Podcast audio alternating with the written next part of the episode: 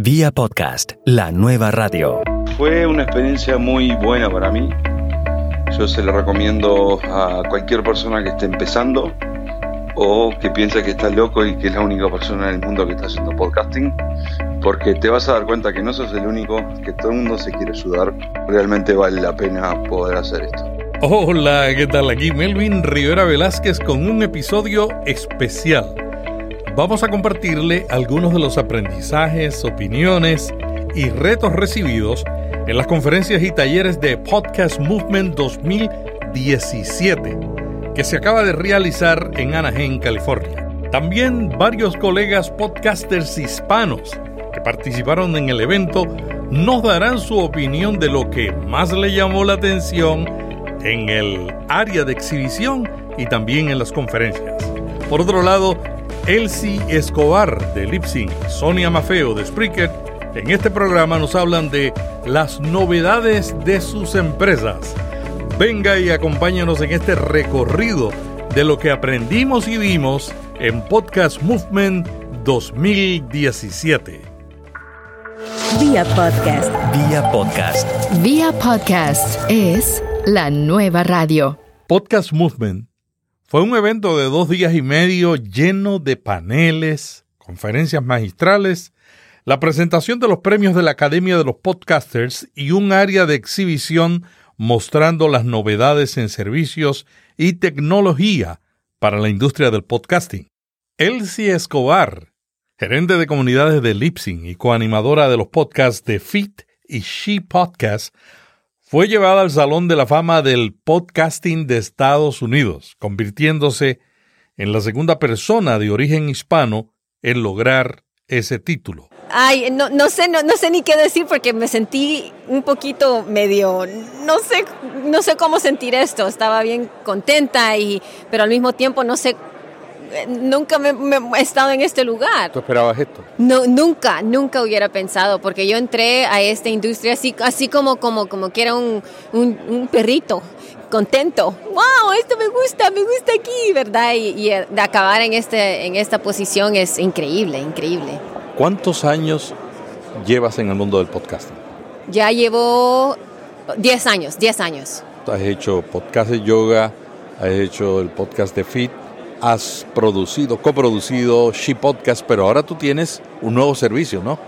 Sí, pues este, el servicio que tengo es más que todo mentoría con mujeres que, son podcasters, que se sienten en una situación que digamos eh, no, no están trabajando las cosas como quieren, han estado haciendo podcasting por I don't know, entre 3, 4, 5 años y sienten que necesitan más. Entonces, este más es lo que le doy yo. La mentoría es individual, que hablo con ellas, oigo todo lo que son, todo lo que, que veo online y les ayudo a encontrar sus voces en, el podcast y a, hacer más exactamente como necesitan ser ellas. ¿Cuáles son los temas más comunes entre las podcasters femeninas? En este momento creo que nos sentimos que no no nos están viendo, no nos están, no necesariamente que nos estén oyendo, pero no saben que estamos aquí. Así que la primera cosa que les digo es que tenemos que empezar a hablar, tenemos que empezar a darnos, darnos nota que estamos aquí, tenemos que decir esto y el programa, eh, el, cómo trabajan conmigo es cómo, cómo cómo saber exactamente qué decir sobre sus podcasts. Cuando alguien le dice a usted, ¿por qué usted hace su podcast? Y de poder decirlo en un modo de que le ayuda a uno saber esa cosa que, lo, que le dice, tengo que hacer este podcast, tengo que hablar, tengo que, que tener algo que, que, en lo que yo creo. Lo que me gusta de eso es que tengo bastantes mujeres que, que les enseño la pasión dentro dentro de esa del mercadeo, dentro de, de, sus businesses. Necesitan saber exactamente qué es lo que son ellas dentro para que puedan la gente comprar las cosas que tienen o lo que están vendiendo o lo que sea. O sea que, que, que necesitamos pasión aun cuando el objetivo sea traer más clientes a la empresa. Por supuesto, pero yo creo que no es tanto pasión, es claridad.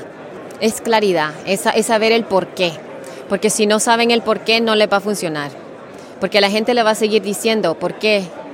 ¿Por qué? Y si usted no puede decirle, es por esto y esto y esto y esto, no, no, lo, va no lo llevar, no lo va a llevar. ¿Qué te parece Podcast Movement? Este evento, tú llevas muchos años viniendo a él, quizás eres las primeras voces latinas que se escucharon acá.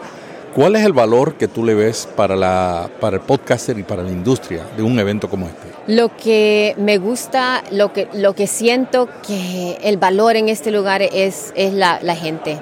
Poder hablar con la gente, poder ver y oír nosotras, ¿verdad? Sentarnos ahí en, una, mesita así como estamos nosotros a hablar, a tener las conversaciones, a, ver a los podcasters, a ayudarles así juntos, ¿verdad? A comer, a tomar juntos, a bailar juntos, a pasar juntos, porque esa comunidad, especialmente con podcasting, es bien sola. Estamos nosotros solos en las casas, haciendo recordings, hablando con gente de vez en cuando, ¿verdad? Pero no mucho. Y, y, y es bueno tener, eh, oh, que la gente uno dice, oh, yo oigo tu podcast, oh, wow, eres no sé quién, ¿verdad? Y entonces es, es fabuloso, es fabuloso. Tú participaste ayer en un taller sobre podcasting para minorías.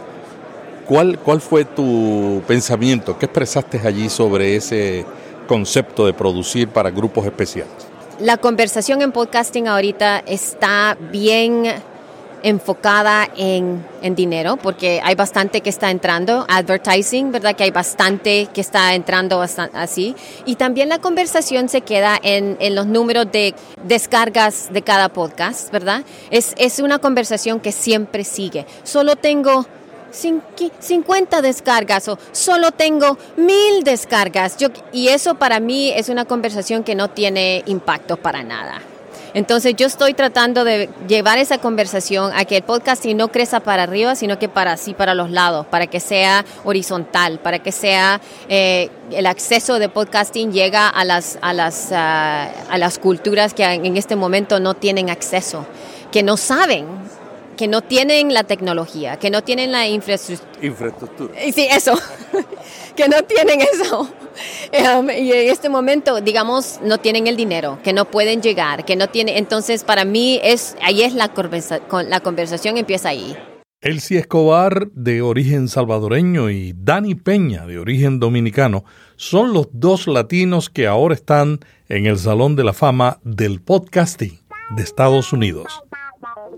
¿Cuáles fueron los talleres y conferencias que más nos llamaron la atención y qué aprendimos allí?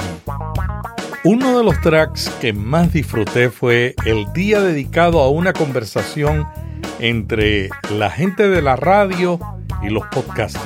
El evento duró un día y fue auspiciado por Jacobs Media, una de las más conocidas empresas de la radio fundada por dos hermanos especializados en consultoría e investigación de la radio. Este evento tuvo sesiones dirigidas a personas de la radio que quieren entrar o expandir su presencia en el podcasting. Entre los participantes estuvo Steve Goldstein, otro reconocido consultor de la radio, que ofreció detalles de los que están escuchando podcasts. También incluyeron una amplia gama de sesiones sobre cuestiones como financiamiento de podcast, mercadeo y creatividad. La primera parte se llamó Los ejecutivos de la radiodifusión se encuentran con los podcasters. Fue un panel de ejecutivos de la radio pública y la radio comercial, incluyendo a Chris Peterson de iHeartRadio, Jennifer Farrell de KCRW de Los Ángeles Santa Mónica, Kelly Hurley de Westwood One, Tim Clark de Cox Media Group, acompañado de Renita Maltroja Ora, antes de Bloomberg Radio, ahora con Otto Radio, y Steve Goldtins de Amplify Media como moderador. Esto fue muy interesante. Los panelistas discutieron el enfoque de sus empresas con la expansión a los podcasts la baja sintonía que según algunos de ellos tiene el contenido de la radio comercial cuando se reempaca como podcast. No todos estuvieron de acuerdo con ese punto, pero algunos dijeron que era así. Uno de los ejecutivos de radio describió al oyente de una típica emisora de radio como un tipo barbudo con una camisa a cuadros. También discutieron el reto de la inversión para el lanzamiento cuando la gerencia de las emisoras de radio está centrada en el presente trimestre y en el temor a perder sintonía, la reasignación de recursos y las promociones cruzadas.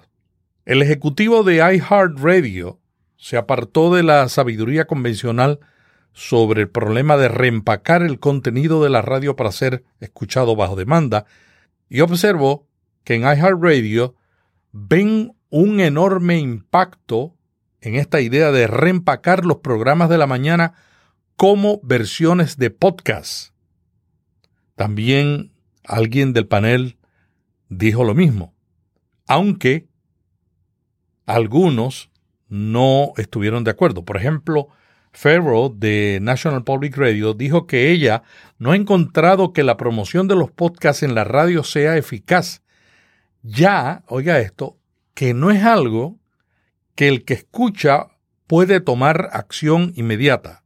O sea, que promover un podcast en la radio no es el mejor marketing porque la persona no puede inmediatamente ir a conectarse y escuchar el podcast. Sin embargo, ella estuvo de acuerdo en que la promoción de un podcast en la radio es importante para crear conciencia de la existencia de este contenido. Otra presentación interesante de ese día fue la presentación del jefe de contenidos de WNYC Studios Dean Capello y Tamar Charney de National Public Radio One. Ellos compartieron una mirada sobre cómo la radio pública se ha acercado y ha tenido éxito en el espacio del podcasting. Capello dijo que estamos viendo el principio de algo grande y fue muy interesante lo que expresó. Él dice que la emisora de radio, de la radio pública de Nueva York, donde él está trabajando en la parte de podcasting, experimentó un crecimiento modesto, pero el área del podcasting, creando y centrándose en contenidos locales y regionales, están mostrando un crecimiento explosivo. El enfoque de la programación de ellos es corazón más inteligencia más urgencia y desarrollan contenidos específicos para los podcasts, mientras que pasan el material a la radio cuando tiene sentido, según dijo él. Él asesoró a las empresas de radio que estaban allí presentes a tomar una visión a largo plazo, abrazar el talento y ponerlos en el centro. Es interesante que la National Public Radio y esta emisora de Nueva York tienen una reputación de ser una tienda de contenidos dirigidas por los creadores. Algo que era inimaginable en la radio. Contenidos dirigidos por el creador, con una cultura de escuchar, hablar y colaborar. Y así él lo afirmó. Capello hizo cinco preguntas a los ejecutivos de radio. Dijo, primero usted tiene que pensar qué está tratando de lograr. Segundo, ¿qué cualidades únicas o activos tiene en su emisora? ¿Tengo las personas o la estructura necesaria para aprovechar la oportunidad del podcasting? ¿Cómo puedo probar y refinar y a menudo fracasar? ¿Y cómo hago el lanzamiento de una manera que penetre? La presentación de Charney, por su lado, comenzó haciendo broma de la reputación que tenía ante la radio pública en los Estados Unidos. Aunque usted no lo crea, la radio pública nacional de Estados Unidos, que hoy está dominando el mundo del podcasting, hace unas décadas atrás, era motivo de parodias en Saturday Night Live por lo aburrido que era su contenido.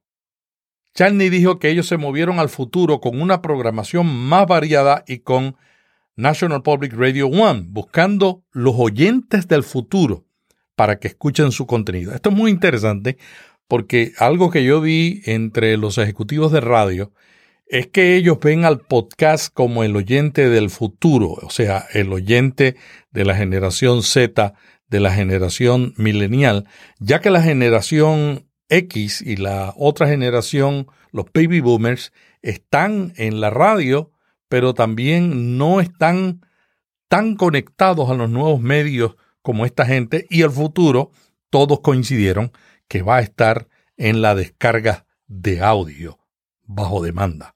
El consejo de Charney para los podcasters incluye la necesidad de comenzar con fuerza, dice ella. Usted realmente no puede sobreponerse a un mal comienzo de su podcast.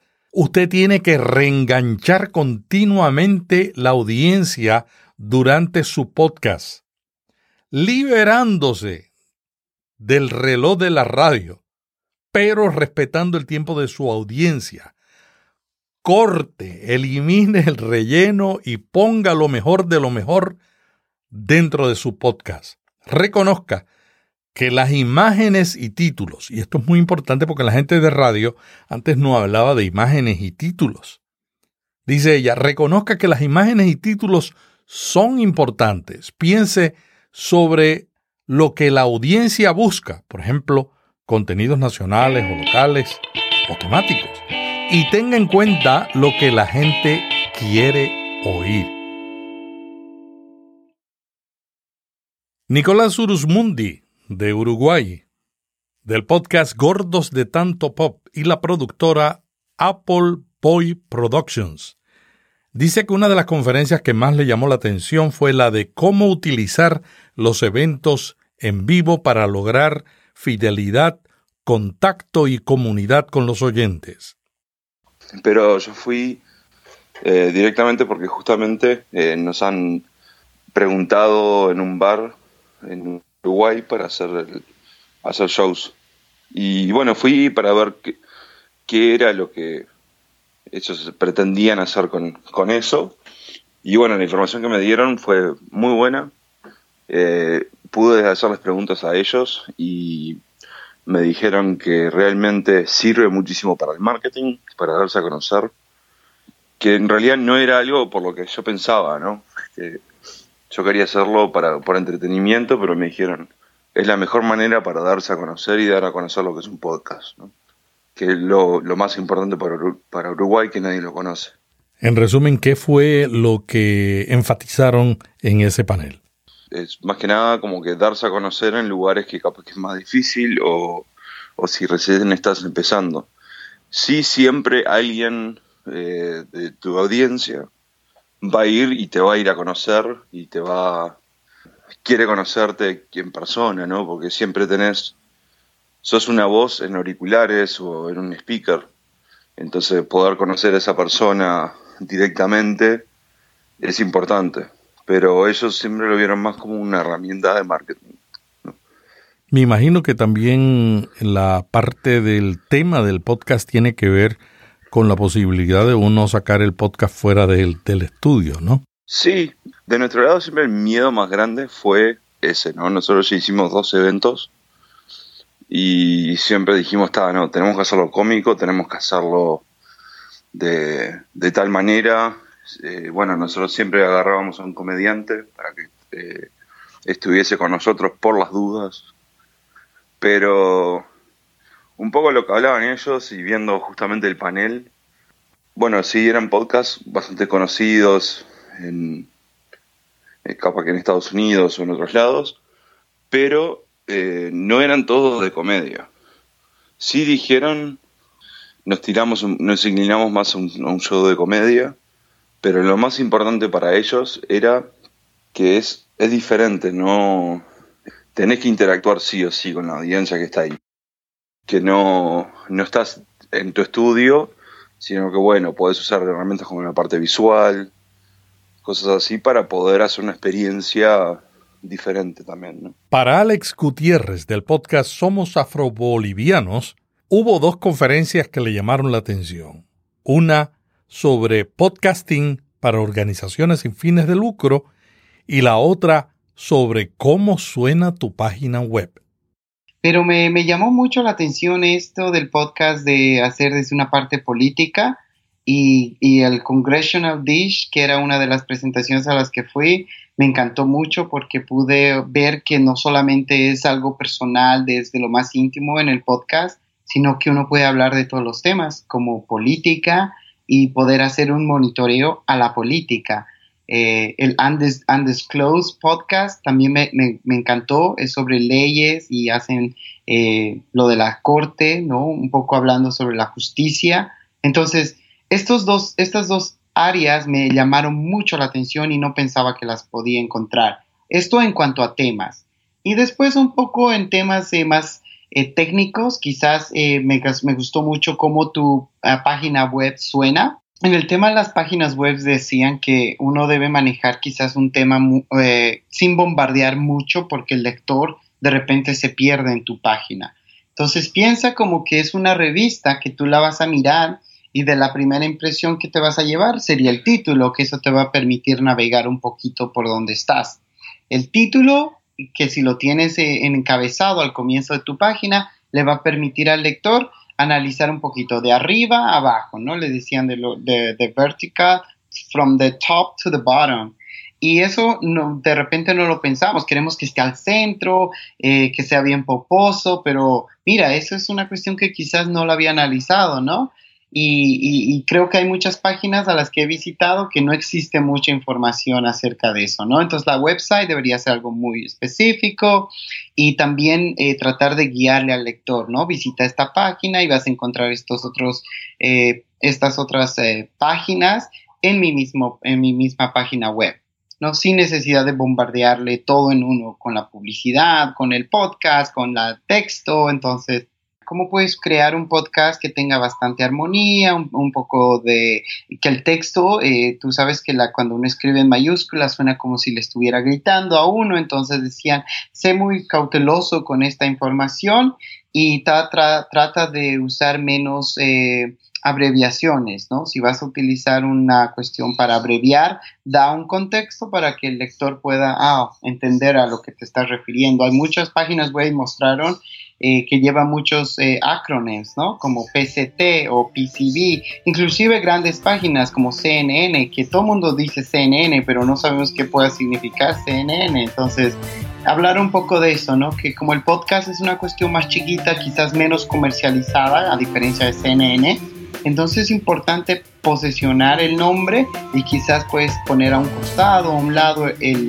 acrónimos pero decían que manejemos muy, poco el acrónimo y, desglosemos los nombres y, los, eh, y las mayúsculas, ¿no? Otro taller muy concurrido fue el de Cliff Ravenscraft, conocido como el Podcast Answerman. Tiene un podcast sobre ese tema. Es un consultor de podcasting que está realizando podcasts y ayudando a otros desde hace mucho tiempo. Cliff compartió un proceso de tres pasos para mejorar la capacidad de que su podcast pueda ser encontrado en iTunes. Escucha estas. Número uno, optimiza el nombre del podcast utilizando las palabras clave en los 127 caracteres permitidos en el título.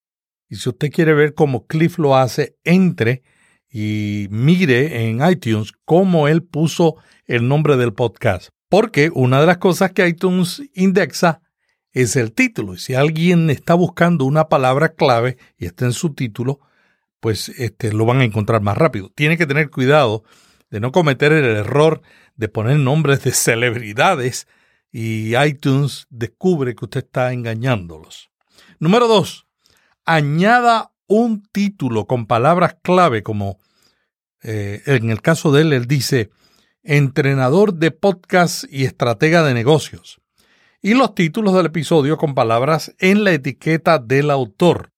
Lo tercero que aconsejó a los podcasters fue crear y aumentar sus listas de correo electrónico y trabajar una estrategia social escogiendo, oiga esto, solamente una plataforma de redes sociales. O sea, Cliff dice, usted no puede estar en todos sitios, entonces concéntrese en uno. Descubra un grupo donde está la audiencia de su podcast y que estén activos allí. y usted dedíquese a ofrecer comentarios positivos y útiles en respuesta a los mensajes que allí se publican. Una cosa que me llamó la atención de su recomendación es dice, no empiece a promover lo que usted vende o hace. Deje que la gente lo conozca y luego le van a preguntar cuál es su podcast y cuál es la dirección y eso va a tener más efecto.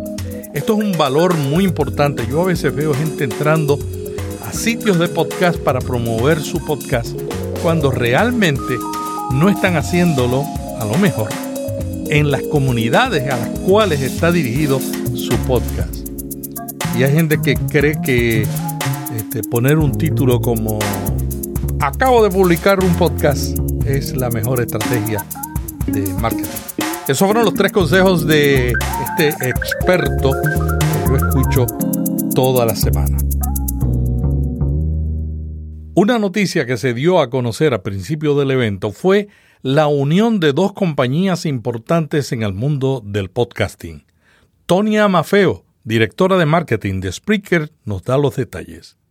Sí, bueno, tenemos una gran noticia esta vez aquí en el Podcast Movement 2017 porque hemos anunciado el merge eh, de, nuestra compañía de Spreaker con Blog Talk Radio, que es otra, otra empresa eh, que lleva años también trabajando en el mundo, en la industria del podcasting. Y hace un par de días y a comienzo de este evento hemos anunciado este merge. Eh, vamos a juntar fuerzas y a juntar equipos para que los dos podamos empezar a trabajar aún mejor de lo que, lo que estamos haciendo para tener un producto único que pueda ser de verdad el producto final para todos los podcasters y que puedan hacer de verdad todo lo que quieran eh, a nivel de creación, de compartición y sobre todo de monetización de, de sus propios contenidos. ¿Cuántos podcasts van a tener combinados ambas instituciones? Bueno, si sumamos lo que tenemos nosotros con los que tienen los de Blog Talk Radio, vamos a tener más de 50.000.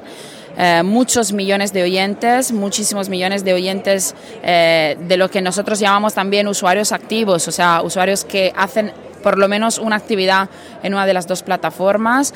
Eh, y de verdad vamos a tener un catálogo de contenidos muy muy amplio para que quien quiera pueda escuchar de todo, pueda tener la oportunidad de, de tener cualquier tipo de contenido le interese a su alcance y también el podcaster pueda tener eh, una herramienta súper fácil eh, para crear su propio contenido con, con, nuestro producto, que todavía no sabemos cómo sí y cómo se va a llamar, porque bueno, estamos hablando un poco del a nivel de branding, ¿no? Esto es algo que nos han preguntado muchísimo nuestros usuarios. Bueno, ¿qué va a cambiar? ¿Va a cambiar el nombre? ¿Va a cambiar la experiencia de usuario?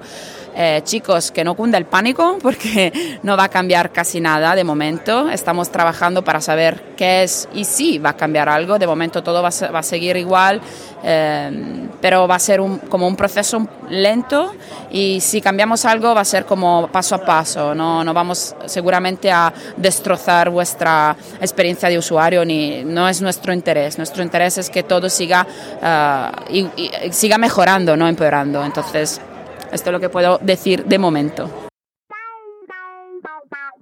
Mientras esto pasaba en el grupo de la radio, en otro salón, Leigh Jacobs de Nupudo y Goldstein presentaron un estudio que Goldstein llamó el éxito mayor de la investigación y unos videos sobre cómo la gente realmente está escuchando los podcasts. En esa presentación incluyeron dos estudios, uno cuantitativo y otro cualitativo, uno de ellos realizado por Nubutu. Estos son los resultados, escuche, escuche lo que compartieron allí. 76% de los encuestados en estas investigaciones escuchan de 2 a 6 podcasts a la semana. Goldstein observó en relación con el pequeño número de podcasts que el oyente promedio consume es que es muy difícil estar por encima de ese número. El espacio para las descargas en sus teléfonos, dice él, resulta ser un problema importante, causando que los oyentes eliminen programas que no han oído todavía. Para mí lo que yo tomo de esto es la meta que nosotros tenemos como podcasters es estar entre los seis podcasts que la gente escucha todas las semanas. En cuanto al descubrimiento, las redes sociales y la promoción por amigos de boca en boca son las fuentes primarias que llevan oyentes a los podcasts. ¿Lo yo? Redes sociales y promoción de boca en boca. Luego las aplicaciones, otros podcasts y los artículos. Mm, interesante. Los artículos según esta encuesta, juegan un papel importante. Los encuestados también utilizaron varios métodos y aplicaciones para escuchar, desde la aplicación para iPhone de Apple a Stitcher, TuneIn y a través de la web. 40% de los oyentes descargan y escuchan el podcast enseguida. El 23% dice que lo descargan para luego escucharlo y el 35% dicen que hacen las dos cosas. La mayoría, 54%, eligen lo que quieren escuchar, mientras que 29% simplemente escuchan lo que viene a continuación en la lista. Con tanto contenido, sin embargo, dos terceras partes de los encuestados dijeron que ellos no pueden mantenerse al día con todos los podcasts. Los anuncios en los podcasts fueron muy bien evaluados. Interesante. El 56% dijo que prestaba atención a los anuncios muy por encima de cómo ellos actúan con otros medios de comunicación. En las notas de este podcast vamos a incluir un resumen de estos hallazgos para que usted reflexione en ellos y piense qué debe analizar y corregir en su estrategia para su podcast. Para mi sorpresa, la conferencia que dicté el estado del podcasting en Iberoamérica y Estados Unidos tuvo una gran reacción, inclusive de los colegas que entrevisté después que terminó el evento. Bueno, mira, me gustó mucho y voy a ser muy sincero con esto, me gustó mucho tu, presentación. Tú hablaste de la audiencia a la que estoy yo enfocado también, eh, del Spanish, ¿no? Eh, por ejemplo, los datos que proveían de, de research también un poco me ayudó a entender cómo es que se está manejando en el Spanish community. Tú sabes que nuestra gente no conoce mucho, quizás la comunidad latina no conoce mucho de lo que es el podcast. Entonces, nosotros somos como los educadores de todo este podcast, ¿no? Eh, inclusive Apple no tiene una, eh, una publicidad que le diga al hispanohablante qué es un podcast, cómo identificar en su mismo formato de, iPhone. Entonces nosotros somos quienes estamos educando en ese proceso y, las diferentes fórmulas que utilizamos para que nuestros lectores hablen, ¿no? Los datos que proveíste me parecía muy interesante porque no, quizás no lo he pensado y un poco mirando dónde está nuestra audiencia, ¿no? Eh, tenemos audiencia a nivel mundial, pero nuestra, si hablamos español, pues nuestro podcast va a estar un poco más orientado hacia la comunidad latina en Latinoamérica y entonces hablar de cada uno de ellos, irse al iTunes de cada uno de ellos, nos toma mucho trabajo, ¿no? Entonces yo creo que esos son aspectos que deberíamos ir eh, considerando y los he anotado para ver si podemos hacer algo después, ¿no? Hablar con, Apple, eh, ver que se puede hacer una cuestión más universal en vez de países específicos, ¿no? Así lo vio Félix A. Montelara del podcast Potencial Millonario de los Latin Podcast Awards y de la red Audio Dice. Este es uno de los talleres donde están enfocándose en la comunidad latina dentro de Podcast Movement 2017. Y la información que usted, Melvin, puso o expuso al público fue información que estaba al día y necesaria. Y por cierto, le tengo que decir que este año hubieron más participantes latinos o de habla español que el año pasado. Y por eso es que yo he escogido este como uno de los mejores talleres dentro de Podcast Movement 2017. Me sorprendió bastante lo de, bueno, vos hablabas de Univision, Revolver, que son dos dos factores bastante importantes y que no se debería dejar pasar, ¿no? Se debería de poder aprovechar la oportunidad de podcasteros latinos eh, y estos, estas plataformas latinas, ¿no? Direccionado para latinos, sobre todo en Estados Unidos. La cadena Univision con 66 podcasts y una cadena nueva que se llama Revolver que tiene 46 y que el viernes de la semana anterior eh, a la presentación, Univision compró el 25% de las acciones, según lo anunció allí el CEO de Revolver, que estaba presente allí eh, en la fila de atrás de la tuya. Sí, sí, sí. Cuando él se levantó y empezó a hablar acerca de, bueno, que él era el CEO y eso fue, me, sorprendió muchísimo, ¿no? no también no es muy común que haya alguien tan así dentro de las conferencias. Pero sí, un poco para mí fue saber las, o sea, conocer un poco más las herramientas, qué es lo que está pasando en Estados Unidos y en otras partes del mundo también, que vos hablabas de cosas de, España, bueno, con lo de Google, que está, está apoyando algunas plataformas allá. Es un, es un poco mi desconocimiento por estar centrado en lo que estamos desarrollando en Uruguay, ¿no? En las próximas semanas voy a incluir en un podcast el contenido de esta conferencia y también las notas serán distribuidas en viapodcast.fm. Bueno, y continuamos compartiendo lo que ocurrió en Podcast Movement 2017. Un panel con Rob Greenlee de Spreaker como moderador, Robert Watch de Lipsin, Todd Cochran de Raw Voice Blueberry y Mignon Fogarty del podcast Grammar Girl, uno de los podcasts más populares de una productora independiente, y Tom Wester de Edison Research fue uno de los más interesantes.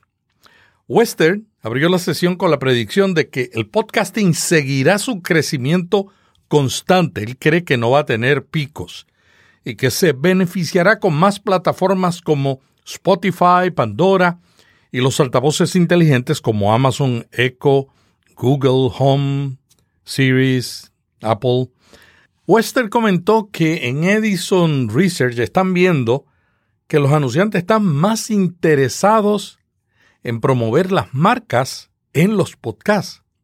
Walsh señaló que la integración de Podcast Alexa como una tendencia importante y destacó que los podcasters tienen que estar en todas partes.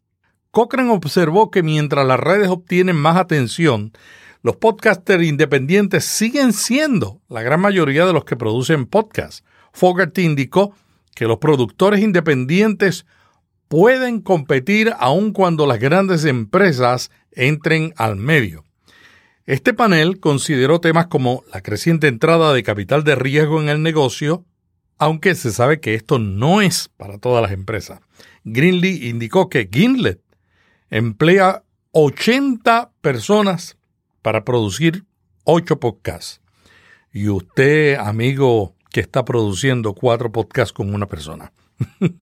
Walsh agregó que lore de Aaron Mankey, uno de los podcasts independientes más populares, supera a Gimlet.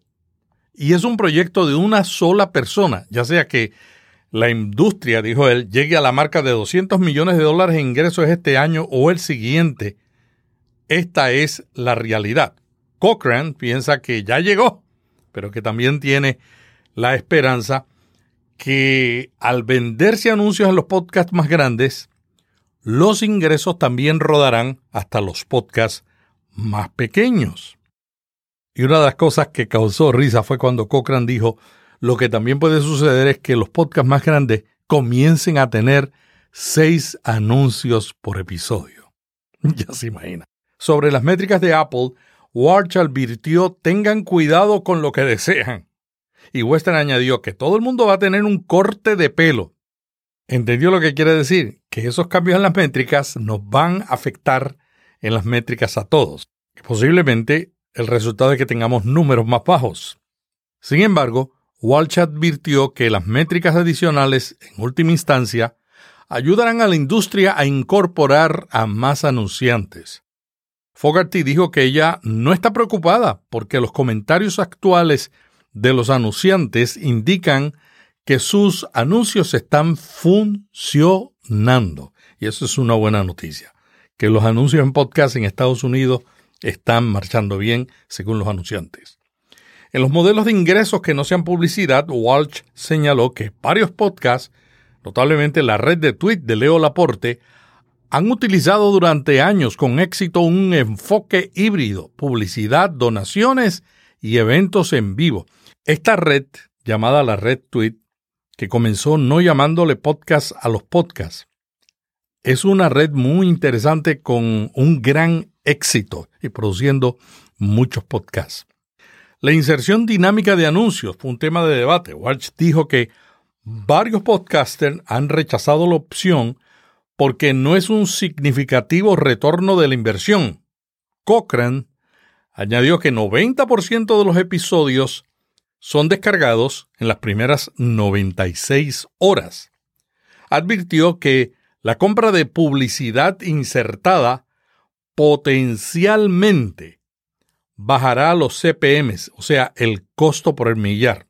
Es decir, que si ahora el costo por millar es de 50, 100 dólares, cuando empiecen a insertar anuncios directos, él cree que bajará esa, esa tarifa. Los podcasters, según él, tienen que decidir si el ingreso marginal adicional de publicidad insertada merece la pena. Según las estadísticas de Lipsing, en Estados Unidos el 84% de las descargas vienen de iTunes. Walsh agregó que lo único que puede mover la aguja para provocar un crecimiento explosivo en el podcasting es que salga una aplicación nativa en la plataforma Android. Y él dijo algo que nosotros en América Latina tenemos que insistirle a Google, porque en América Latina y España la plataforma Android tiene más fuerza que Apple. Él recomendó usted tiene que mantenerse gritándoselo a Google hasta que lo hagan. Sobre la longitud ideal de un podcast, Walsh dijo que la idea de que 22 minutos es la longitud correcta es un mito.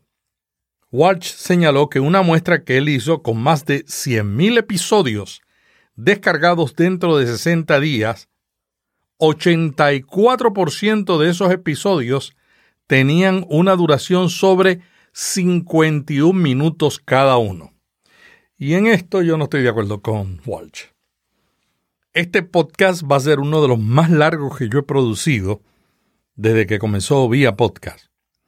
Si usted no lo escucha, no es por la duración, es porque yo no he logrado engancharlo con el contenido, presentarlo de tal manera de que usted se continúe reenganchando durante todo el tiempo que va a durar esto.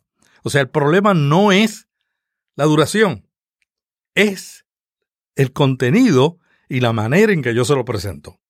El problema no es la duración, porque yo puedo detener el podcast y continuar escuchándolo. Para mí es lo difícil que resulta mantener la atención por un periodo extenso de tiempo. Fogarty señaló la diversidad de tipos de podcast como una tendencia y mencionó los tres podcasts producidos por la editorial Macmillan. Ella, en la presentación, dio un informe detallado de cuánto un podcast tiene que hacer para justificar el tiempo y los gastos. Y aconsejó a los podcasters pequeños mirar las fuentes de ingresos que no sean de publicidad, como venta de mercancía, Patreon y otros. Esa es una excelente recomendación.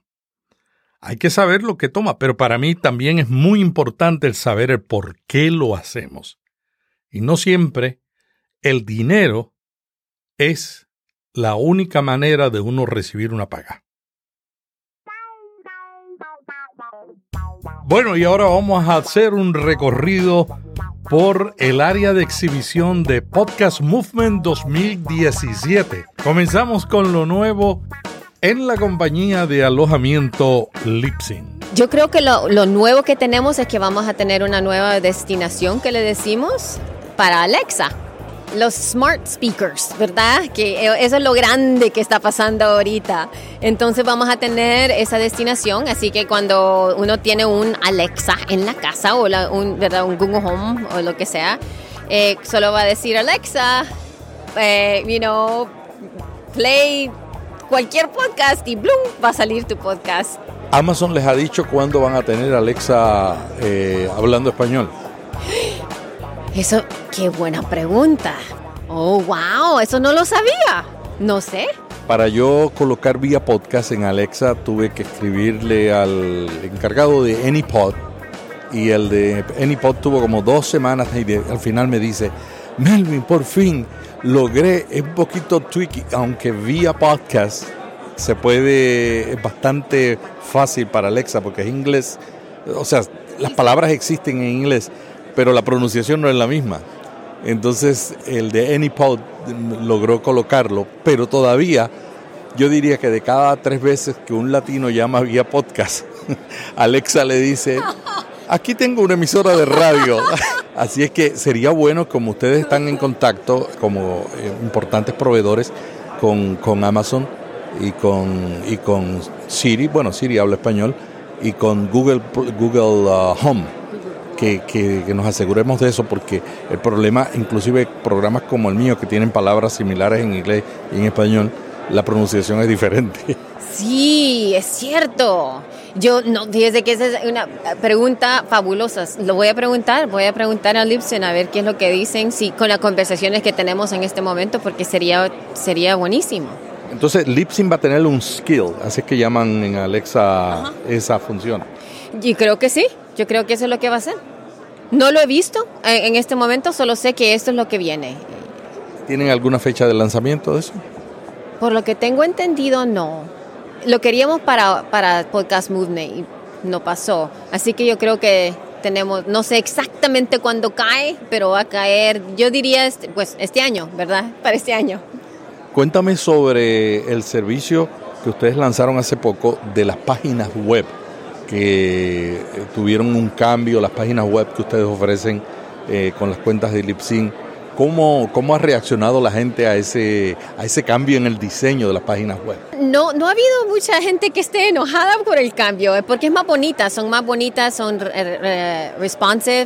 Em, y también lo que está, lo que la gente le gusta es la simplicidad de las, de las páginas, ¿verdad? Que ahorita tenemos, le hemos añadido también dos páginas para la página, digamos, tenemos la página que es la, la main one, que tiene todos los podcasts en la, en la primera página, pero también tenemos una página de contacto y una, una página de about, así que uno puede escribir ahí exactamente de qué es el podcast y qué es lo que qué es lo que quiere, you cuál es su audience y toda la cosa, así que funciona súper bien y son son bien bonitas. Si uno le pone los colores buenos de uno y uno tiene sus propios graphics y todo, se, se ven bien lindas. ¿Y hay algún costo adicional para los que no están en Lipsync y están considerando mudarse a Lipsync? ¿Hay un costo adicional por estas páginas? No, vienen con todos los accounts.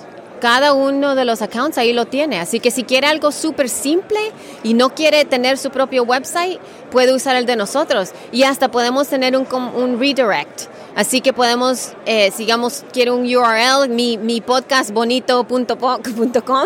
lo puede, lo puede poner ahí también. ¿Y qué de los Apple Tags que ya Lipsyn acaba de incorporar en la parte administrativa donde añadimos nuestro podcast? Mucha gente está confundida, no sabe si hay que llenar la información dos veces. Le preguntamos a Elsie qué es lo que hay que hacer. Digamos, los, los tags es como em, estar enfrente de una tienda, ¿verdad? Entonces, al frente de la tienda eh, tiene el nombre y tiene de qué es la tienda. Y entonces uno puede decir, ve, esta tienda es de esto y de esto. Y es como, eh, y, y, uno puede entrar. Y ya cuando uno entra tiene más información. Entonces los tags de iTunes es como que le han puesto más cosas afuera de la tienda para que cuando uno está poniendo su episodio va a tener una manera de más que todo más mercadeo. Tiene más información más pequeña para las series o la descripción del podcast que sea una o dos eh, oraciones sobre lo que tiene que ver. Así que son detalles pequeños para que alguien que esté viendo su podcast en el podcast app pueda ver un poquito más información de la que va en el RSS feed a otros lados. Y tenemos la distinción que un, la, el RSS feed sigue como regular, pero los podcasts, los iTunes, los volados de iTunes there eh, salen diferentes. Entonces uno puede decir, oh, wow, ok, I get it. Esto es una nueva sección que está en la parte administrativa de, de Lipsyn. ¿Cuál es la recomendación de ustedes? Porque hay mucha gente que dice, bueno, pero si ya la información yo la ponía antes, ¿deben llenar información en esa nueva sección aunque no tengan el podcast por series, por ejemplo? Si digamos uno no tiene series, no lo llena. Si no tiene eh, bonus content, no lo llena. Si no tiene un uh, you know, eh, comercial, porque no hay comercial, sino que como extra features, no sé, trailers, no lo llene. Eh, no, no, hay necesidad. Digamos, si somos así como de 1 a 10 o lo que sea, y 11, 12 y todas las cosas así, se puede poner el número. Lo que no quieren que, es que ponga el número en su title, no quieren que ponga el número en el title for iTunes. Entonces, por eso le han quitado eso y le ponen que solo, solo su title y en otro lado se pone el número para que le quite, le quite esa información, pero la, la tenga en otro lado, que sea más bonito. Entonces, esto es bien importante. O sea, de ahora en adelante iTunes no va a reconocer el, número del episodio en el título y ustedes están ofreciendo la manera de ponerlo en otro lugar. Sí, no, en el RSS feed se le pone así como siempre, el nombre en el título, como siempre.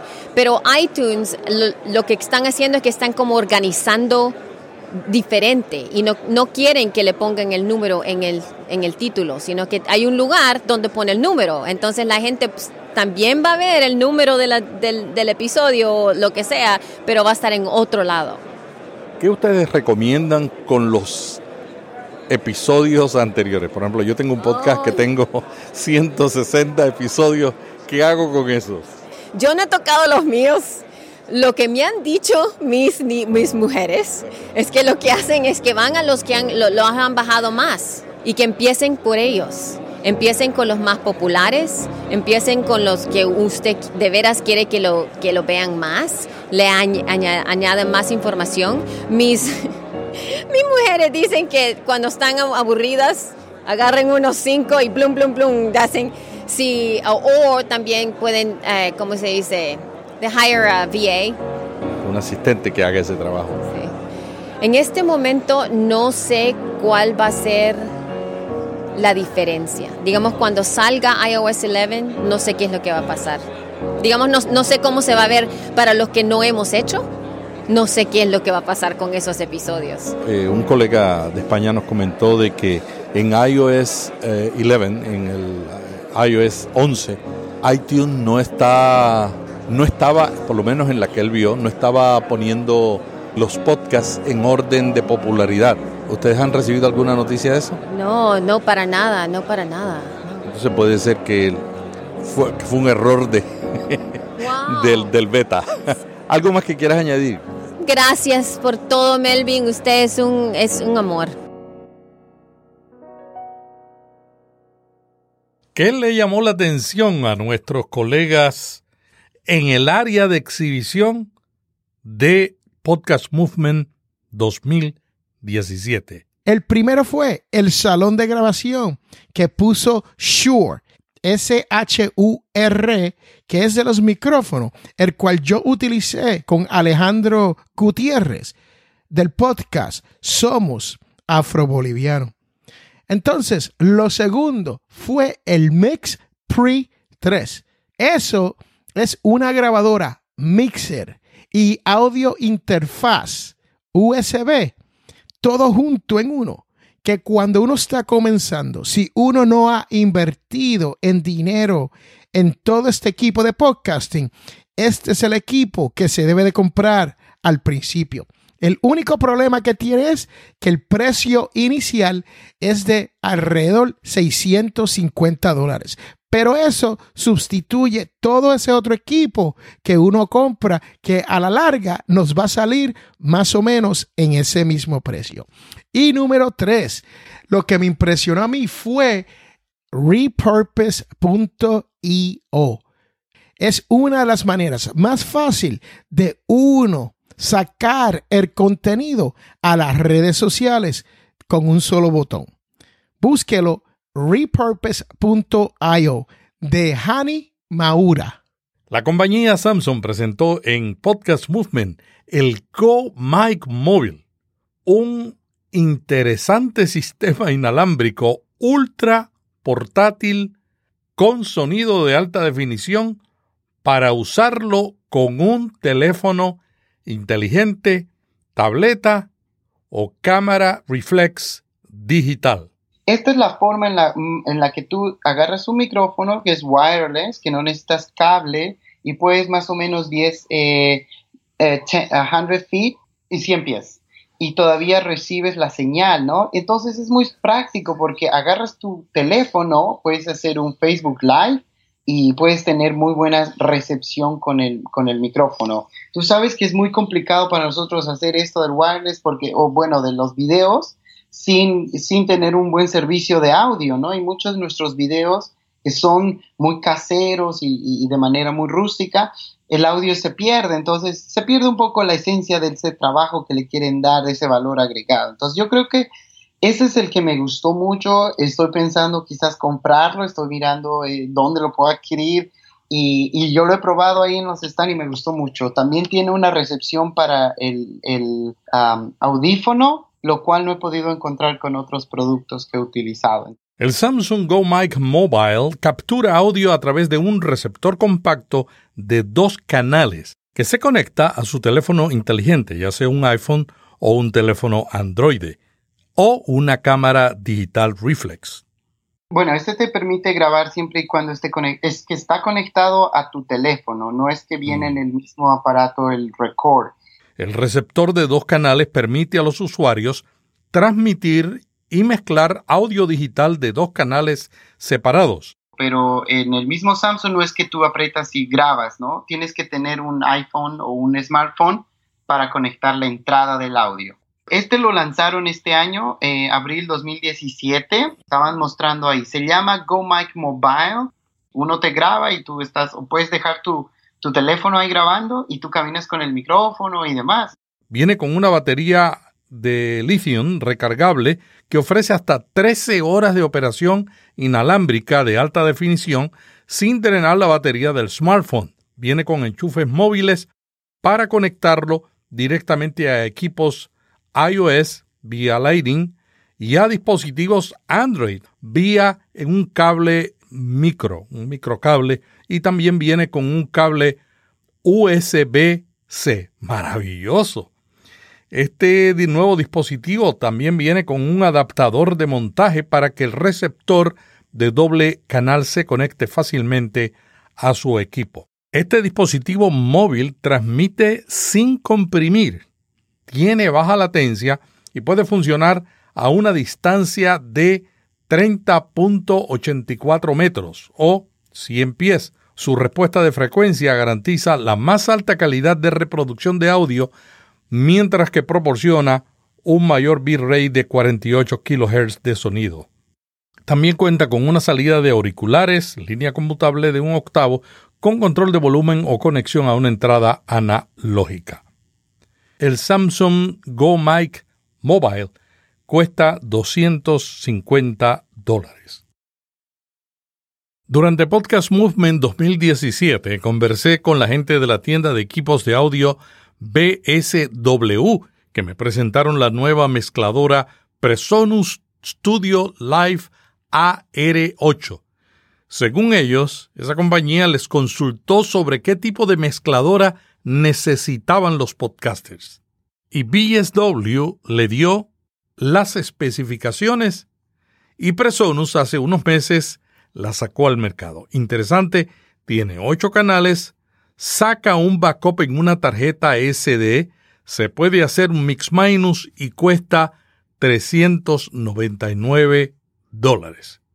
Dicen que los preamplificadores son de tan alta calidad como los de Alan Heath. Me gustó mucho el tamaño compacto y las funcionalidades. Según nuestro colega Pepe Barrascut Ortiz, se ve muy completa, y hay muchas reseñas de esta consola, de esta mezcladora en YouTube y tiene una buena acogida. Y en Amazon por el mismo precio incluyen además audífonos, micrófonos, varios cables y accesorios. Estoy muy impresionado con esta nueva alternativa, una mezcladora que fue creada no para producir música, sino para producir podcasts. Uno de los mejores software para grabar un podcast es Hindenburg Journalist para Mac y Windows. Los colegas Emilio Cano Molina del Milcar Daily y Promo Podcast y Alan Tepper de Capicúa FM lo utilizan y recomiendan. A diferencia de otros software que fueron creados para grabar música y que también son buenos, Hindenburg Journalist fue diseñado para producir audio para radio y podcast. El pasado mes de febrero ofrecieron la edición básica en 2 dólares y durante Podcast Movement tuvieron una promoción de la edición Hindenburg Journalist Pro que ofrece edición en multipistas y le permite grabar entrevista por Skype en dos pistas. Esta edición regularmente cuesta 375 y la estuvieron ofreciendo en 215 dólares. Me quedé con muchas ganas de ir a ver, fue con el software de, edición de audio, el Heidenberg, puede ser. Este, no pude ir a, hablar con ellos, siempre estaban muy ocupados, parecía que era muy popular en, en el mundo del podcasting, pero pude hablar con la gente de Adobe, que eso para mí fue muy importante porque el Adobe en Uruguay sale muy muy caro. Quería preguntar porque habiendo vivido en Estados Unidos, el Creative Cloud era algo bastante económico y bueno, en Estados Unidos al hacer una licencia por terceros es algo muy muy caro. Me dijo que lo contactara después de la conferencia para ver si se podía desarrollar algo para Uruguay diferente o bueno, obviamente por trabajar conmigo en algo diferente, ¿no? Sí, porque la verdad que es mucha la diferencia de lo que se paga por ser una licencia de terceros. Y, y, es una herramienta para nosotros muy útil. Nosotros usamos todo Adobe en la parte de postproducción, de audio y de video. Y después Spreaker fue lo otro que, que había escuchado en el podcast, pero nunca había podido ver y saber cómo funcionara, funcionaba muy bien.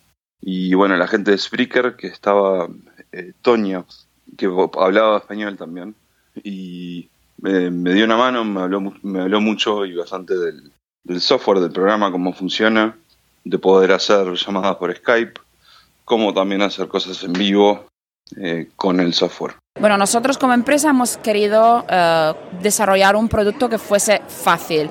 Hacer un podcast puede ser, puede ser muy fácil, pero puede ser también un poco un lío si no tienes conocimientos de tecnología, ¿no?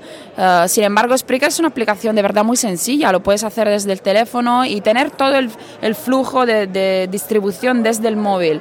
Y esto creo que es nuestro plus. Y, y ahora mismo que tenemos también una, un panel de control muy profesional, Em, esto sirve mucho, bueno, de hecho la gente aquí que ha venido a nuestro stand eh, nos ha dicho que le, ha, encantado el CMS, como se llama, ¿no? el Content Management System, el panel de control que ahora ofrecemos, porque desde allí puedes de de verdad controlar tu contenido. Y yo creo que un podcaster lo que lo que le sirve es gestionar todo desde un sitio. No te tienes que liar, irte para un lado y para el otro a ver si, cuándo quieres publicar el contenido, si quieres distribuirlo y dónde. Tienes que tener todo bajo control desde un mismo, desde un mismo lugar. Y el panel de control es algo que también ayuda mucho a los podcasters. Y nosotros nos hemos mm, básicamente focalizados en, en esas dos cosas. Panel de control y sencillez de producción. Sí, yo creo que lo han logrado porque todo el mundo lo menciona. Yo lo he visto, lo he, lo he utilizado y realmente es muy sencillo. Alguna gente dicen que otros proveedores tienen paneles que fueron diseñados en la era del 60. así, es que así es que yo lo he escuchado. Ahora, hay un distintivo que están ofreciendo otros proveedores ahora mismo, que son las páginas web gratuitas o como un upgrade, aunque alguna gente dice, yo he escuchado aquí diciendo, yo no me interesa pagar por una página web 20 dólares. si es gratuita yo la considero, pero pagar 20 dólares, para eso abro una cuenta, que es lo que cobran algunas compañías eh, similares. ¿no? ¿Ustedes han considerado eh, añadir ese servicio de, de proveer páginas web?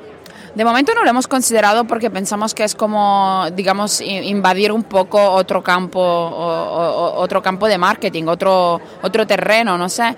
De momento no lo tenemos, eh, no lo tenemos pensado porque sí lo que queremos y lo que estamos haciendo es eh, desarrollar un, y ya lo tenemos en realidad, un producto muy bueno, creo que es nuestro player, nuestro reproductor, para que sí puedas utilizar nuestro reproductor en tu página web. Eh, yo creo que la página web tiene que ser algo muy personal, que mm, tienes que como eh, crear según tus gustos, tienes que organizar un poco según tus necesidades.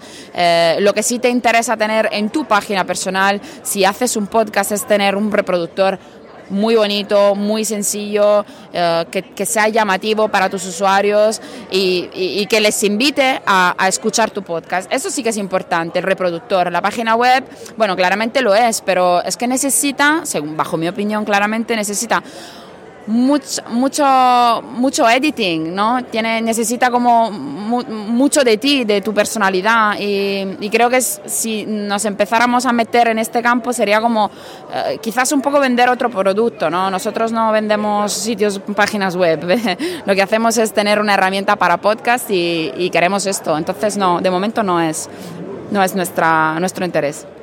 Con esta unión de Blog Talk Radio, ustedes tienen la fortaleza de ustedes, ya tú mencionaste los dos distintivos. ¿Cuáles son los distintivos que, traería Blog Talk Radio?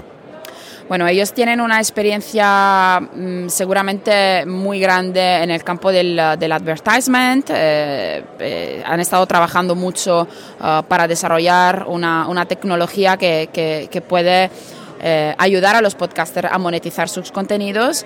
Eh, seguramente eh, una de las cosas que les han hecho famosos, digamos, en Estados Unidos es la posibilidad de coger llamadas desde los, los, oyentes y hacer co-hosting a través de un número de teléfono que, que, que facilitan a sus oyentes. Quizás, esperemos pronto, mm, todavía no lo puedo decir, pero quizás vayamos a juntar esa feature, esta funcionalidad con nuestro producto, eh, con lo cual digamos que ya esto, simplemente estas dos, estas dos cosas creo que nos irían a, digamos, a, poner nuestro producto aún más en, en, la industria como un producto completo, ¿no?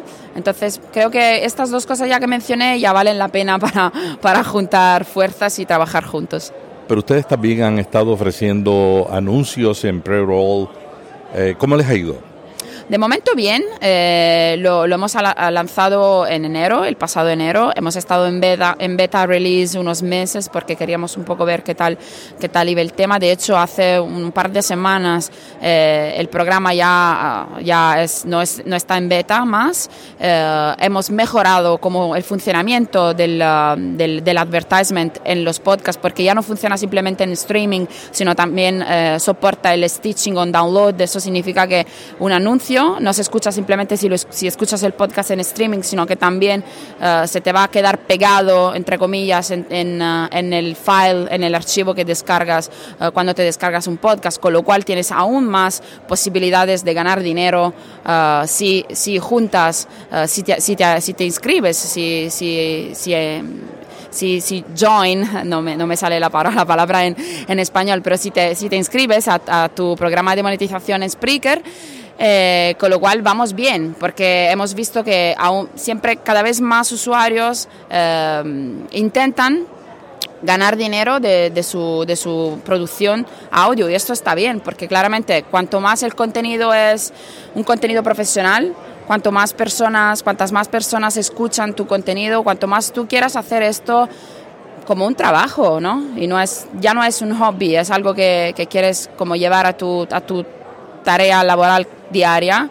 Eh, nosotros te permitimos hacerlo y, y, vemos que los datos son buenos. La gente está intentando ver de qué va el tema. Entonces, pues se inscribe al programa de monetización y lo, lo, lo mejor que, que, ofrecemos nosotros es que nosotros te damos la posibilidad de decidir dónde quieres que el advertising se escuche.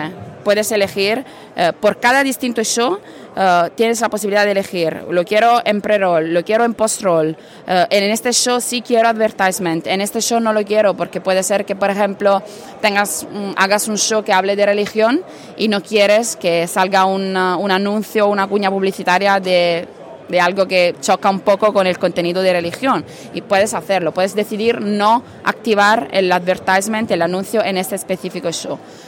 Con lo cual creo que es una posibilidad para tú también mm, ponerte un poco en juego. Estoy haciendo algo, vamos a ver uh, cuánto y si puedo ganar del podcast que estoy haciendo.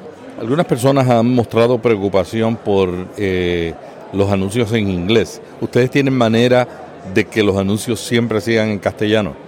No, de momento no tenemos esta, esta posibilidad, porque de hecho nuestro programa de monetización ah, de momento, y esto va a cambiar ahora muy rápidamente, sobre todo después del merge con Block Talk Radio, pero de momento simplemente eh, se permite el revenue sharing en Estados Unidos, con lo cual los anuncios son casi todos en inglés, si sale alguno en castellano, es porque salen, no, de momento no lo podemos monitorear y, no sabemos en realidad dónde, dónde sale, en qué idioma. Eh, es algo que vamos a mejorar seguramente en los próximos meses. Otra pregunta que me ha hecho algunas personas, la aplicación de Spreaker Studio, ¿es la misma en iOS que en Android o tienen algunas funcionalidades diferentes? No, no, no, es la misma en iOS y en Android. Siempre intentamos que las dos aplicaciones tengan las mismas funcionalidades en, en los dos stores porque bueno, primero porque es justo que los usuarios sean ah, tratados de la misma manera y segundo porque es también un lío cuando no es así y en pasado alguna vez no ha sido así, es un lío recordarte dónde tienes algunas funcionalidades que otras. Lo que sí es diferente por cuestiones de diseño claramente es la aplicación escritorio. La aplicación escritorio te permite, por ejemplo, hacer entrevistas a través de Skype o a través de Hangout. Ah, claramente tiene un diseño más amplio, puedes hacer más cosas, pero pero, iOS y Android es lo mismo. ¿Y esa de escritorio eh, tiene un costo? No, no, no. Todas las aplicaciones de Spreaker son gratuitas y las puedes descargar gratuitamente. Aunque no tenga, aunque no esté usando el servicio de hosting. Sí, sí, claro. Tienes unas 5 horas de tiempo disponible gratuitas en las que puedes eh, pues crear o subir eh, tus, tus podcasts y cuando alcances las 5 horas, eh, pues allí tienes que decidir, tienes dos opciones, o, o, eliminas los contenidos que has hecho antes y haces espacio para nuevos, o haces un upgrade y compras uno de nuestros planes. Pero tienes 5 horas de hosting gratuitas. Las ofertas que tienen aquí en Podcast Movement, ¿estarán disponibles después de Podcast Movement para la gente que no vino? Sí, estarán disponibles. Eh, bueno, tenemos una oferta en realidad que si, si, si la gente puede, eh, tiene tiempo hasta, hasta finales de septiembre para utilizar un código eh, que estamos dando aquí, que puedo decir que es PM 2017 para, para, tener un mes de nuestros planes gratuito, eh, para un poco entender mejor la plataforma. Y, nada, eh, tenemos todo el mundo que, que, venga aquí a Podcast Movement que esté escuchando, y lo estoy diciendo por primera vez, que esté escuchando este podcast ahora, tiene tiempo hasta el 21 de septiembre para utilizar este código y tener un mes gratuito de nuestros planes Pro. Entonces, PM 2017, si Melvin publica este podcast antes de esta fecha, pueden utilizar este código. Muchas gracias, Tony. ¿Algo más que quieras compartir?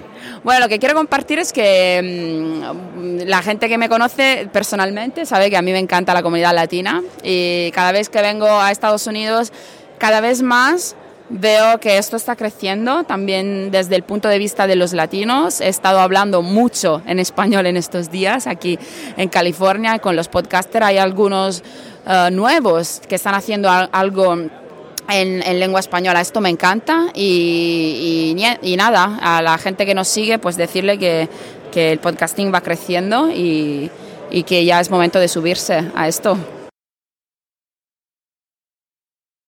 Bueno, y vamos a regresar a las conferencias y talleres. Tom Western y Larry Rosen de Edison Research proveyeron un inspirador informe sobre el estado de la escucha de podcasts. Una estadística importante que se destacó fue la comparación del podcasting con la radio terrestre. De los oyentes de audio, solo el 11% de las personas están escuchando podcasts. Mientras que ese número parece pequeño, también representa una gran oportunidad y confirma que el podcasting sigue siendo una joya por descubrir. Tom fue firme en el camino que tenemos que presentar los podcasts a gente nueva, puesto que la mayoría de la gente tiene una visión desfavorable de la radio.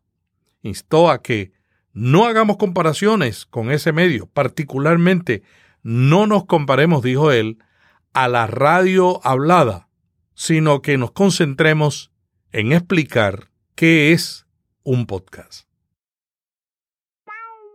Otro panel interesante fue moderado por Brian Moffett de National Public Media, Sarah Van Mossel de Marketing Unity, John Rosso de Trinton Digital, Rob McCracken de Scripps y Rob Walsh de Lipsy.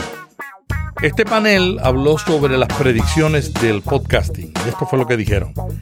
La primera pregunta de predicción fue ¿qué sucedería cuando los primeros automóviles totalmente autónomos estén en las carreteras? El panel ofreció amplias predicciones. Sara fue la más optimista con su predicción de 2022 y Rob Walsh lo vio más lejos, dijo que estos automóviles estarían para el 2031.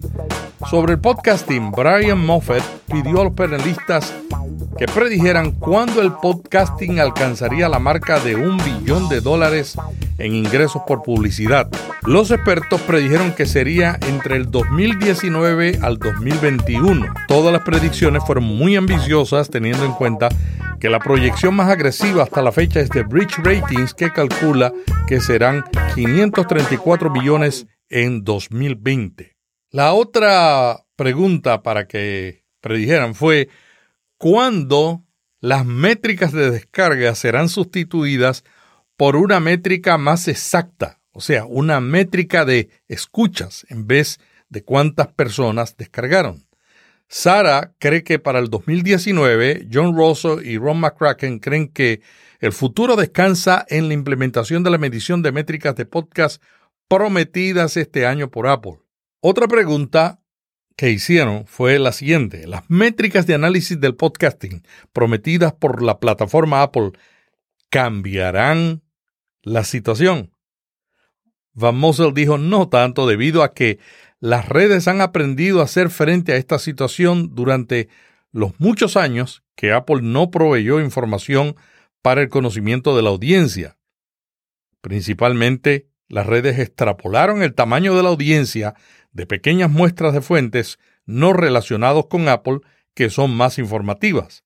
Brian Moffett estuvo en desacuerdo, diciendo que los hábitos de los que escuchan en Apple podrían ser muy diferentes de los que usan otras aplicaciones.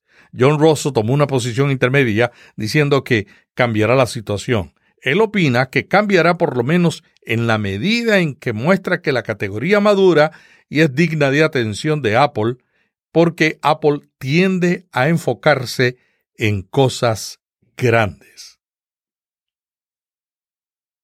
Otro taller interesante fue con John Lee Dumas, Annie Porterfield y Pat Flynn, donde ellos discutieron el tema sobre producción de podcast por lote.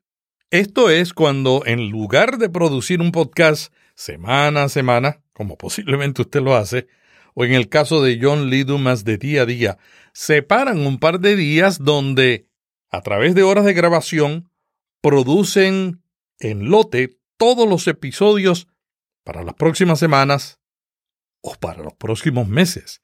En el caso de Amy Porterfield, mencionó que ella graba hasta seis episodios a la vez. John Lee Dumas reveló su número de grabaciones. John graba todos los episodios de su podcast Entrepreneur on Fire, que es un podcast diario, y él los graba en los dos primeros días de cada mes. O sea, graba 15 programas el día primero de cada mes y graba 15 programas en el segundo día. Por supuesto, después los edita. Pat Flynn, del podcast Smart Passive Income, también habló de su recorrido para convertirse en el podcaster que es hoy. Próximamente, Flynn publicará su episodio número 1000. Finalmente quiero compartirle unos principios que escribió Steve Goldstein, consultor de radio, después que salió del evento. Steve dice que tres años atrás habían siete personas de la radio en Podcast Movement. Este año había un salón prácticamente repleto. Un contingente significativo del negocio de la radio estuvo presente en Podcast Movement, incluyendo varios jefes de grupos de radio. Goldstein dice que esto dice mucho acerca de la rápida ascensión del podcasting en general y específicamente para la radiodifusión. Algunos de los temas fueron la oportunidad vigorizante, energética, transformadora y espantosa de la nueva radio, los anuncios servidos dinámicamente, comercialización de podcasts y los altavoces inteligentes. Y estos fueron los ocho puntos que Steve tomó de la conferencia y con esto terminamos esta edición especial de Vía Podcast.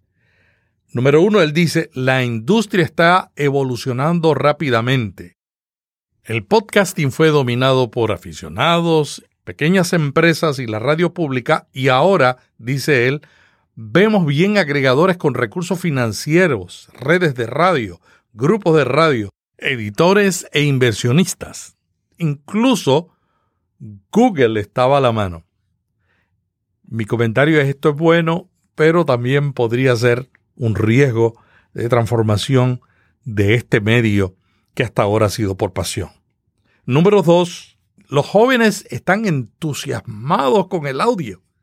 Sin duda, es una generación centrada en el video de YouTube, pero la mayoría de los 2.000 asistentes a Podcast Movement eran personas menores a los que van a un encuentro típico de la radio y estaban llenos de energías sobre la conversación y la narración en audio. Hay una intimidad y autenticidad sobre escuchar podcasts en otros medios que es claramente atractivo para estos jóvenes. La revista Forbes publicó, dice él, una pieza reciente sobre por qué los millennials están cambiando de los blogs para los podcasts. Esto fue evidente en Podcast Movement. Tercero, dice Goldstein, hay dinero disponible. Nadie puede evitar ver la inversión en la categoría del podcasting. Cuarto, dice, la radio estuvo allí. Hubo un día de sesiones titulado Los radiodifusores se encuentran con los podcasters. Y el salón estuvo lleno y fue alentador ver jefes de grupos de radio. Finalmente, dice Goldstein, se siente como que hay alguna unión, pero la radio comercial tiene mucho que hacer para ponerse el día. ¿Escuchó eso lo que dijo un especialista y consultor de radio? La radio comercial tiene mucho que hacer para ponerse al día. Con esto concluimos este análisis y este compartir de lo que aprendimos y lo que vimos en Podcast Movement. Queremos dar gracias a los blogs que publicaron información sobre Podcast Movement y con los cuales nosotros tomamos alguna información. Vamos a poner los enlaces para que ustedes los visiten y lean toda la información general que ellos publicaron sobre este evento. Estos son podcastingpro.com, allaccess.com, amplifymedia.com, rainnews.com, samsungtech.com, mixdownmac.com.au. Finalmente queremos darle las gracias a Dan Franks y Jared Esley, que fueron los organizadores de este gran evento. Aproximadamente 2.000 personas estuvimos allá, unos 20 o 25 podcasters de habla hispana y el año que viene esperamos que usted, amigo oyente, nos acompañe a esta gran experiencia porque vale la pena la inversión. No podemos cerrar este programa sin dejar que nuestro compañero Félix A. Monterala nos dé un informe actualizado breve de cómo van los premios Latin Podcast Awards. Melvin, y te cuento que lo que está pasando ahora con los Latin Podcast Awards es que estamos en el proceso de hacer la ceremonia de ganadores. Sí, ya todos los jueces han entregado sus resultados y le hemos dado al equipo de Audio Dice la responsabilidad de sumar, restar y dividir para sacar todos los ganadores. Pronto le tendremos los resultados y la fecha de la ceremonia. Muchas gracias por su atención a este extenso episodio de Vía Podcast. La semana que viene estaremos con más información sobre cómo utilizar el podcast para su estrategia de marketing digital. Vía Podcast. Vía Podcast. Vía Podcast es la nueva radio.